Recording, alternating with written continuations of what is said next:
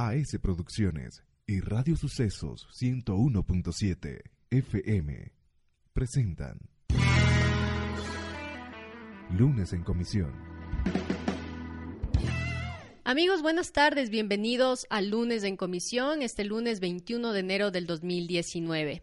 Recuerden seguirnos en nuestras redes sociales, en Facebook y Twitter como Lunes en Comisión. Nos acompaña esta tarde el asambleísta Vilma Andrade.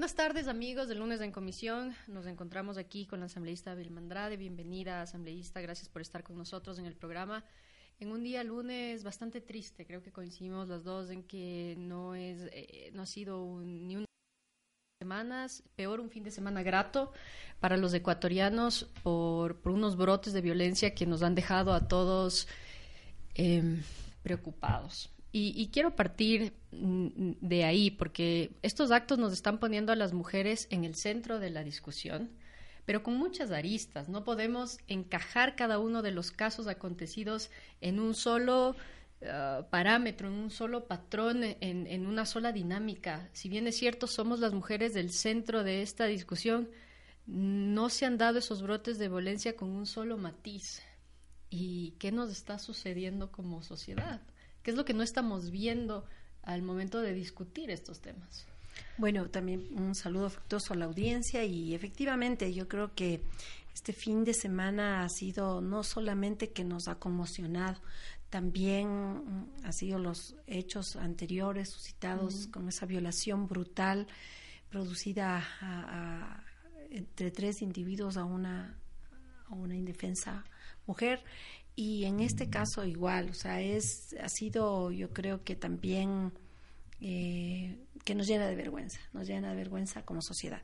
Ahora, bueno, ¿qué nos está pasando? Yo creo que son... Eh, eh, pretender dar una sola razón es imposible. Yo creo que hay varias falencias en medio de la sociedad que van por que ahora nos tengamos que replantear todo. ¿Qué estamos haciendo con la educación? ¿Qué estamos haciendo con los valores? qué pasa con eh, las medidas y las leyes, si funcionan o no funcionan, si aplican o no, qué pasa con la seguridad ciudadana, si está vista solamente como un tema punitivo o hay que verle en forma integral a la seguridad. ¿Cómo, cómo entender, y ahora queda quizás en una controversia, lo que es la acción policial frente a los derechos humanos?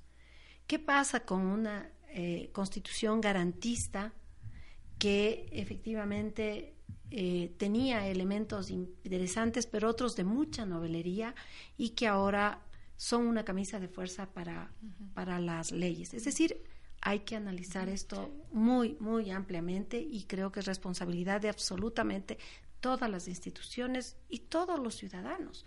Todos somos de alguna forma corresponsables de la situación en que estamos viviendo. Pero particularicemos un poco las cosas y tal vez este en el orden en el que quiero ir dialogando con usted no no no es no, no quiere decir que le estoy dando un peso a una cosa u otra, pero, pero partamos de, de un hecho que eh, en la Asamblea Nacional, para ir hablando de, de los distintos temas que se abordan a, raíz de estos hechos, en la Asamblea Nacional se comienzan a tratar las reformas del Código Integral Penal, y vuelve a la discusión en el legislativo el tema del aborto. Se dan todos estos temas y la discusión se enciende tanto en redes sociales como, como por fuera, pero la discusión nuevamente se enciende eh, en este sentido. Y usted ha tenido una postura muy clara en el legislativo frente al tema del aborto y lo que quisiera es que es que discutamos un poco un poco ese tema, ¿no? Frente entonces frente a casos de violación, el aborto tiene como un paraguas eh, institucional internacional. Hay unas ciertas directrices y eso es lo que usted ha presentado en la Asamblea Nacional. Eh, un poco en términos, eh, digamos, generales, por darle a la audiencia una idea, ¿cuáles son esos principales puntos de asambleísta? Bueno, primero que lógicamente estamos amparados en, la Organización de las Naciones Unidas, la Organización Mundial de Salud, que efectivamente conciben al a la violación y después a la obligación de mantener esa un embarazo fruto de una violación es un eh, pasa a, a, ser un castigo, pasa a ser un tema traumático y una tortura. Esa es la palabra que se utiliza. Nosotros, y creo que lo más importante, y que las cifras son reveladoras. De acuerdo al INEC, eh, eh, en el Ecuador, en estos últimos 10 años, tuvieron parto 532 mil adolescentes entre 14 y 19 años. Por darle una idea a la audiencia, eso es más o menos una ciudad mediana del Ecuador. Es una, ciudad, mediana. mediana. del Ecuador, digamos. Exactamente. Yo, yo digo, es una ciudad Hablemos, no sé, si me ocurre Ibarra, tal vez. Hay una eh, tal vez puede estar por ahí. esa dimensión. 532 mil adolescentes. Según las, eh, las propias cifras de la Fiscalía, la Fiscalía dice que uno de cada cuatro embarazos de adolescentes son fruto de violación. Porque es verdad, las niñas, las, las adolescentes no se embarazan, a las niñas y a las adolescentes les violan. Y entonces tenemos, si hacemos esa, esa comparación, 130 mil adolescentes han sido violadas durante estos 10 años. Y las cifras van mucho más terribles y que a la final obligan a tomar decisiones, es que de estas 132 mil de estos 10 años, hay 20 mil, 20 mil niñas menores de 12 años. ¿Qué estamos haciendo por esas niñas? ¿Qué estamos haciendo por esas vidas, por esas vidas destrozadas? Es una vida destruida.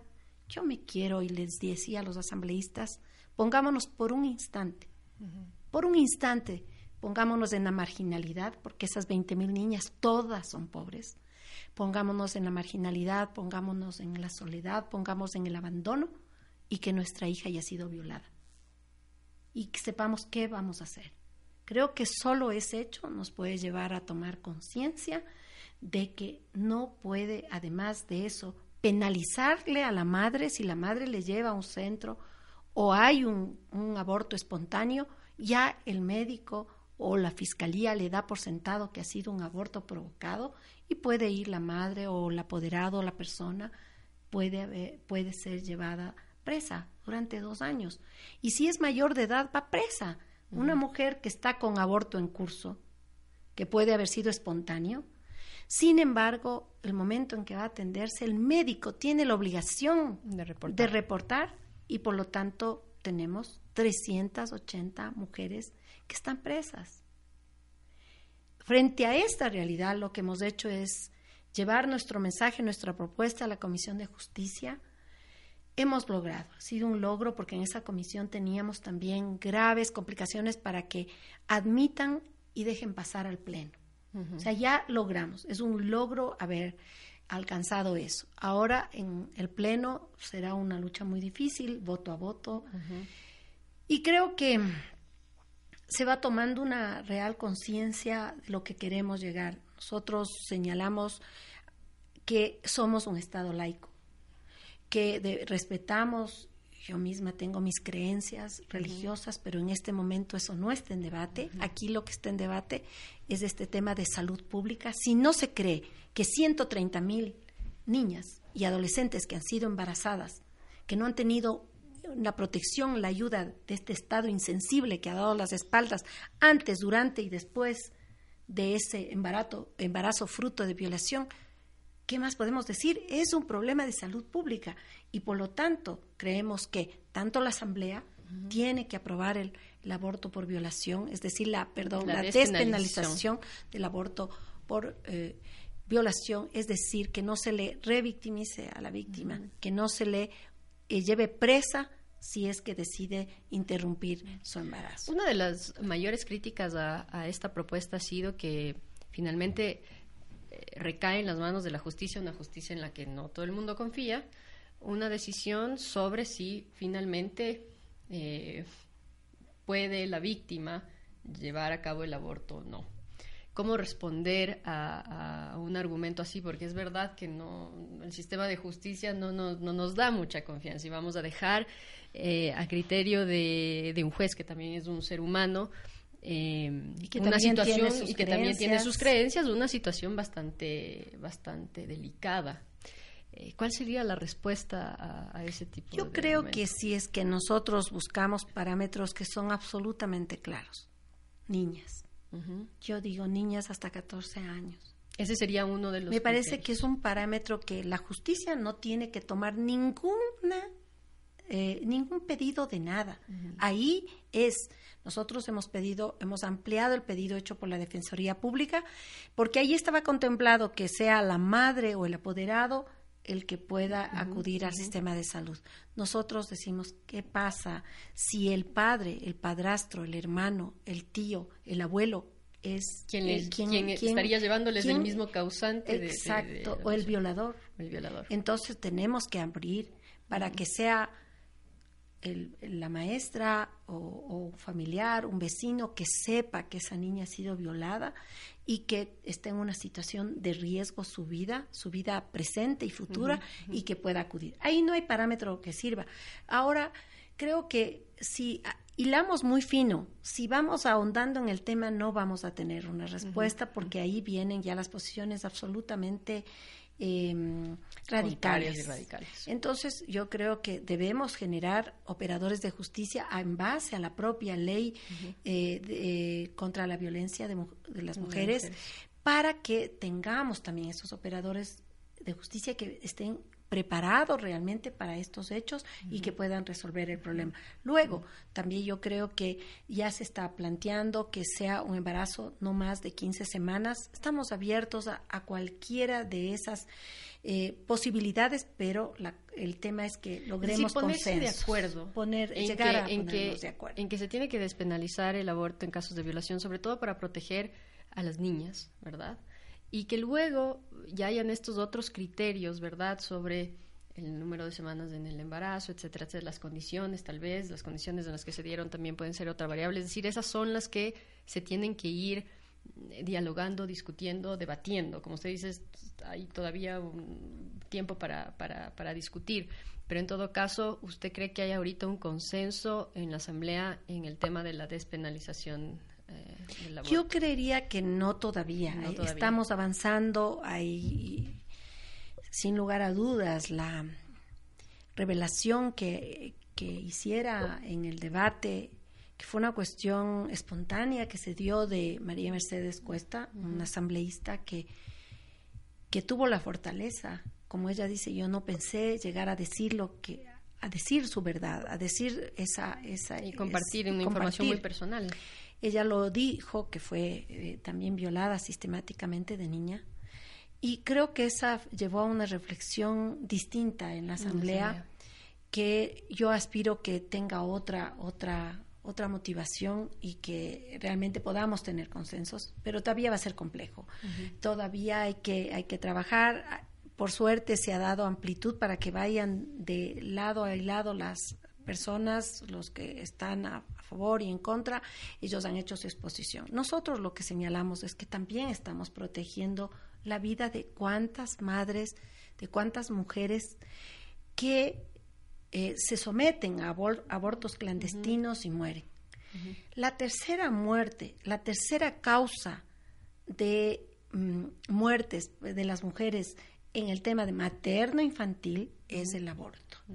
Esa, eso también es un tema que nos preocupa. Hay, hay centros clandestinos que están haciendo también su gran negocio. Y tenemos datos que en Uruguay, donde se aprobó la despenalización del aborto y más bien abrieron el tema de la, como un derecho sexual y reproductivo para las mujeres, bajaron los índices. Las cifras han bajado. Las cifras han bajado de maternidad, de muerte de, madres, como también de abortos. es, que las mujeres no somos ni asesinas ni criminales para irnos a poner a la fila porque hay ya la posibilidad de abortar. Esto es una opción. Y entonces eh, esos parámetros, lo que ha sucedido en Chile, en Colombia y en otros países, nos llevan a, más bien a ver que esto tiene que ser una política contraria al que esperan los, las personas que no están necesariamente a, a favor de esto. Hace un momento usted nombraba, nombraba la, la ley de la violencia, la erradicación de la violencia contra la mujer. Pero estábamos comentando, estas semanas, estos días han sido muy tristes para, para nosotros con todo lo acontecido, el caso Marta, el tema de Ibarra en el fin de semana. Em, no ha servido la ley. La ley primero no está instrumentalizada todavía. La aprobamos hace algunos meses. Le corresponde constitucionalmente al presidente de la República emitir el reglamento para su aplicación. No tenemos todavía el reglamento y, y no hay el presupuesto porque en el en el en la ley está contemplada varios temas que pasan por formación, pero pasan también por ejecución del ejecutivo. Exactamente, y hay que tener los recursos. Estamos en una crisis económica, se bajó 600 mil dólares de la propuesta para esa ley. Hay las casas de acogida que han funcionado muy bien, que son esos centros donde realmente las mujeres eh, en temas de vulnerabilidad pueden acercarse, tener el apoyo, tener un apoyo integral, porque es un apoyo legal, psicológico, un soporte realmente para, para defender eh, eh, o la situación o, modificar la situación en la que están. No está todavía eso implementado. Y es, es una acción preventiva bastante fuerte. exactamente, eso permite cuántas mujeres han sido víctimas de sus exparejas, a pesar de tener eh, las órdenes de, arraigo, y de protección, de, no no no sirve. Tenemos también un estado como tal que no controla que no controla la aplicación de cualquier ley cualquier ley la ley de tránsito las la respetamos cualquier ley estamos realmente viviendo complicaciones porque primero que tuvimos un estado yo yo vuelvo siempre a que este estado concentrador que pretendió a través de la constitución, en una constitución que debe ser solo el regular absolutamente todo, todo las conductas. O sea, ¿cuánto, ¿cuándo se toma una cerveza si los domingos no se consume?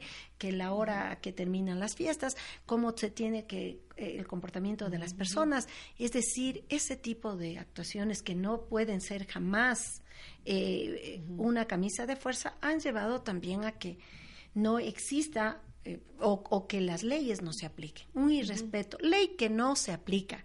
No es ley. Porque las leyes están hechas precisamente para eh, modificar las conductas, orientar las conductas y hacer que los ciudadanos podamos tener un comportamiento frente a nuestros conciudadanos y frente a la sociedad. Por ahora tenemos muchas leyes como justamente contra la violencia de la mujer que, que definitivamente no da resultados. Tenemos una sociedad machista, una sociedad agresora, una sociedad con parámetros y con, y con un sistema patriarcal que, que hace mucho más daño a las mujeres. y, y, tenemos que entender, no es lo mismo, la misma condición. Las mujeres somos vulnerables. Esa condición tenemos que, eh, que señalar claramente porque ahora escuchamos reconocerla. Afectar y afectarle a la mujer. Ahora dicen por qué se fue sola, por qué estaba con tres hombres, por qué le dieron, por qué a esa hora se va, por qué, por favor, una mujer. si hay un Estado que respeta, exactamente, una mujer, si está desnuda frente a un batallón, ¿por qué le tienen que violar? O sea, no hay razón. Y estamos buscando argumentos y siempre justificaciones para en contra de la mujer la vulnerabilidad de la mujer está vista. O sea, que me digan cuántos hombres han sido violados, pues. ¿Cuántos hombres han sido asesinados por sus esposas, sus parejas o exparejas? No, estamos viviendo una, una, un momento crítico que tenemos que recomponer realmente todo lo que está pasando. Parece que hay pasos que se dan em, en, en, positivo, como fue el tema de tipificar el femicidio, por ejemplo, ¿no? Pero nuevamente esa puede ser una, una reacción o una acción reactiva ya cuando se da el hecho violento, ¿verdad? Pero parece que eh, en el tema preventivo es donde está, está el problema en este momento, es decir, donde, como usted bien dice, tal vez la falta de reglamento de esta ley no ha permitido que ciertas acciones se implementen de manera urgente. Pero va más allá. Yo creo que sí la ley es una y que, claro, llega justamente después de graves eh, eh, asesinatos que hemos tenido producto de, feminicidios. Pero yo creo que hay que ir desde, desde la raíz. y el tema es que tenemos que cambiar los parámetros de educación, tenemos que ir a una educación distinta, un sistema de educación que pueda permitir que, que nos valoremos y que crezcamos en equidad. Y eso va a hacer que cambiemos también los parámetros de actuación. Porque los, los hechos de los días pasados no, no solo han, han, traído el tema nuevamente de la discusión del femicidio o del tema de la despenalización del aborto, estamos hablando de un tema de xenofobia también con lo acontecido en Ibarra. Es decir, son temas que topan valores fundamentales. Y hay un tema que, bueno, está en discusión también en la mesa de educación, la reforma a la ley de educación eh, intercultural bilingüe, la ley que regula el sistema de educación eh, inicial, eh, básico, medio, bachillerato, donde por mucho tiempo la educación que yo la recibí, que era la educación en valores, la educación cívica, se esfumó del pensum. Eso era un, era un tema que aportaba. No me acuerdo, aportaba. Mucho. El terruño no nos gustaba mucho, pero finalmente, ¿quién no, quién no, quién no de, nuestro radio escuchas tal vez, de, las personas que nos están siguiendo por redes sociales, no utilizaron el terruño? Y parecía una cosa insignificante y marcó una diferencia en, un mundo de generaciones. Y, y esa es una de las cosas que no existe en este momento eh, claro en, en, la currícula, en la malla curricular, y ese es un tema tal vez que es el que usted aborda desde la educación. Sí, y yo tuve la suerte de que quien escribió el terruño, Laura de López, fue mi maestra. Y, y realmente hablar del terruño es hablar también, eh, yo creo que de esa dualidad. Teníamos padres que educaban y complementaban en la escuela. O sea, yo, hay que recobrar esos valores mi padre siempre decía, más vale la palabra que un contrato, más vale un buen nombre que una riqueza. Y, y, y, dicen todo que estamos trastocados y hay que, insisto, hay que tener en cuenta también que hay una marginalidad, que es una cadena de violencia, que se va eh, viendo, eh, repitiendo patrones patrones de violencia del padre o la pareja contra, contra su madre y después se repite. Y entonces para romper eso no hay otra más que entrar en un sistema, en grandes campañas de comunicación, de concientización. La seguridad tiene que empezar desde el barrio. En el barrio, los vecinos organizados, las vecinas cuando se apoyan unas y a otras, cuando se llega y el municipio lo puede hacer. Pero fíjense que esta, esta, pretensión centralista le quitó la potestad de seguridad a los municipios. El mm. municipio de Quito que era la autoridad más cercana al ciudadano. pero es claro, eh, nosotros cuando estuvimos... Y la educación también. Y la educación también, se la quitó. También se la quitó cuando lo que debían haber hecho, al menos en, Quito, es sabiendo que hay un, un, éxito en la educación municipal, escuela y colegio en Alcázar y, y Espejo respectivamente, son un modelo a seguir más bien ese sistema exitoso debía haberse aplicado y no inventado tantas cosas para gastar tanta plata y hubieran podido ese modelo municipal de educación excelente que se da en el municipio haberla difundido. Todo está centralizado. Hasta ahora, un simple permiso de funcionamiento, un permiso de salud que antes era que iba a sacarse al municipio, ahora lo tiene que hacer en el Ministerio de Salud.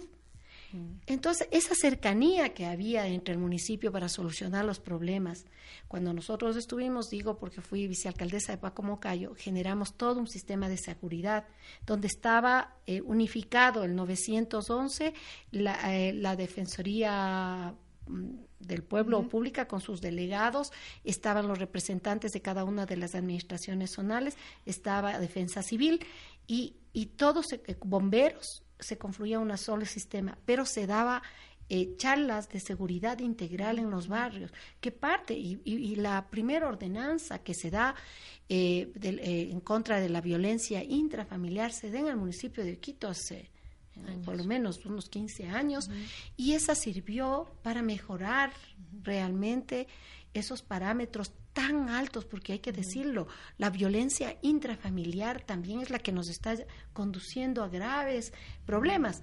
Y eso bajó los índices porque se hacía una sensibilización con las personas agredidas, pero también con los agresores. y, había una convivencia mejor. Es decir, la seguridad tiene que ser integral y tenemos que ir a, en realidad, a, a cambiar todo, a cambiar la constitución, porque la constitución también es un es una camisa. El tema de seguridad fue una discusión también cuando se dio el brote de violencia en la en la frontera norte. Ahí se topó el tema de seguridad, se volvió a hablar sobre el tema de seguridad integral, poner al ciudadano en el centro. Aquí en este programa participaron varios asambleístas. Me acuerdo que las discusiones estaban en poner al ciudadano como el sujeto principal de cuidado del Estado a través de acciones de seguridad, es decir, no al Estado, sino al ciudadano. Y nuevamente tenemos estos casos que nos lleva a la misma discusión. Sí, efectivamente, porque ahí volvemos a un poco también la raíz. Eh, Paco Moncayo presenta una ley para seguridad integral y eh, eh, se queda y no la trataron porque la agenda no la agenda legislativa no, nunca le puso a, discusión. Sin embargo, ese proyecto sigue su curso, lo mutilan, sacan la parte más importante que precisamente es esta, de que es el ciudadano el que tiene que ser el centro de, de un sistema de seguridad y le hacen similar, porque todo tiene que acoplarse con la Constitución, le hacen el sistema centralista, tiene que acoplarse, o sea, es, la seguridad solo la tiene el Estado nacional. principal competencia. Y entonces volvemos al tema, no hemos podido reeditar, no hemos podido complementar porque es esta imposibilidad. Entonces sí hay que replantearse, por eso yo digo muchos temas para eh, hacer cambios profundos, porque si no va a ser solo maquillaje. Sí, hasta cierto punto las instituciones habían venido trabajando aisladas en un mismo tema. Y creo que una de las reflexiones que podemos sacar de esta conversación es el hecho de que tiene que haber una mayor coordinación. Es decir, que hay temas comunes de las instituciones que no pueden estar solo supeditadas a una sola, ¿no? Venimos hablando, por ejemplo, en el tema de prevención de la violencia. Hemos hablado de la intervención del sistema educativo, hemos hablado de la intervención de la policía al nivel más bajo, al nivel comunitario. Estamos hablando del sistema de justicia también, de la sociedad civil. Es decir, hay un mundo de actores que confluyen en un tema, eh, pero no sé si el andamiaje institucional actual permite eso. Ahora va a ser más complejo, porque es el andamiaje también institucional, pero tan burocrático, pero también legal. Entonces hay que ir a hacer cambios. Yo creo que hay que enfrentar algún momento dado cambios también en la propia norma constitucional que nos permitan, por ejemplo, en este tema de seguridad, pensar lo que tiene que ser integral y volver a darle la potestad en cierta, no, no hablo de la seguridad eh, de fronteras y seguridades, seguridad nacional, no, pero sí el tema de la seguridad ciudadana concebida como tal para eh, la gente. Cuando hagamos esos cambios y por último, yo creo que es esta coordinación. Si ya legalmente no lo podemos hacer, que exista una real coordinación entre todos los entes, entre todas las instituciones y que sepamos qué rol cumple cada uno. Ayer se veía en Lodibarra una seguridad totalmente desarticulada. Se habló, la ministra de Interior dijo que llevaba respaldos de seguridad y que llegaba... Y digo, ¿dónde estaban? ¿dónde estaban que, que eh, hubieron horas de pánico, fueron a desalojar hoteles, a la, a, y, lo que llama la atención es que estuvimos con un tema de frontera no hace muy poco. No hace poco, exactamente. Se entendía que la, la, la policía, digamos en este caso la policía, había enviado un contingente de hombres importante a la frontera norte haciendo base a Ibarra. Eso es lo que nosotros entendíamos. entendíamos, ¿no? Entonces, bueno, sí llama la atención. Llama, la atención, todo lo que está pasando. Yo creo que. Ahora, si a la policía tampoco se le garantiza.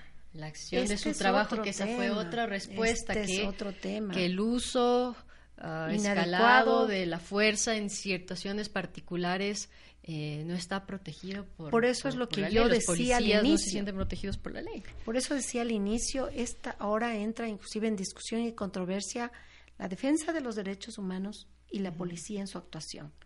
Hay que buscar un punto de equilibrio claro porque no puede ser que a ver yo me pregunto cuál hubiera sido la reacción si ayer bueno yo creo que ah, desatinadas varias actuaciones porque no se puede haber permitido que estén 300 personas viendo espectadores. cuando se había haber coordonado esa área. Y 90 minutos de un hecho violento no controlado. No controlado, ni, ni disuasivo, ni, ni, o sea, no. Pero yo me pregunto, ¿están preparados para ser como francotiradores?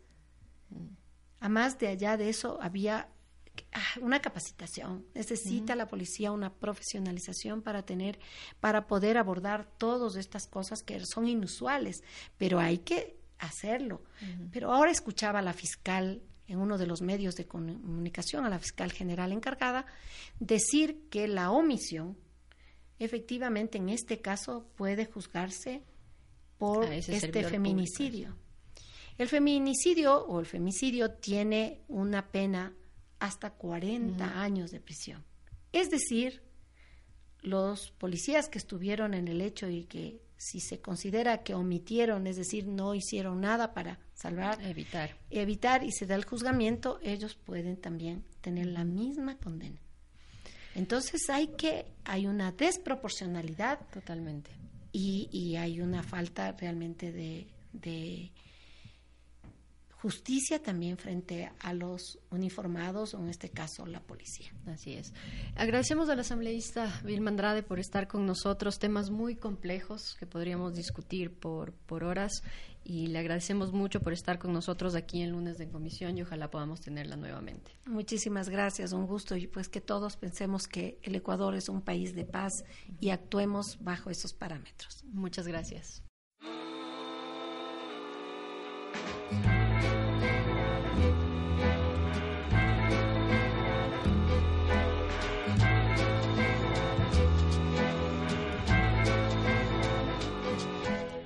Gracias por estar con nosotros. Recuerden seguirnos en nuestras redes sociales, en Facebook y Twitter como Lunes en Comisión. Hasta la próxima semana. AS Producciones y Radio Sucesos 101.7 FM presentaron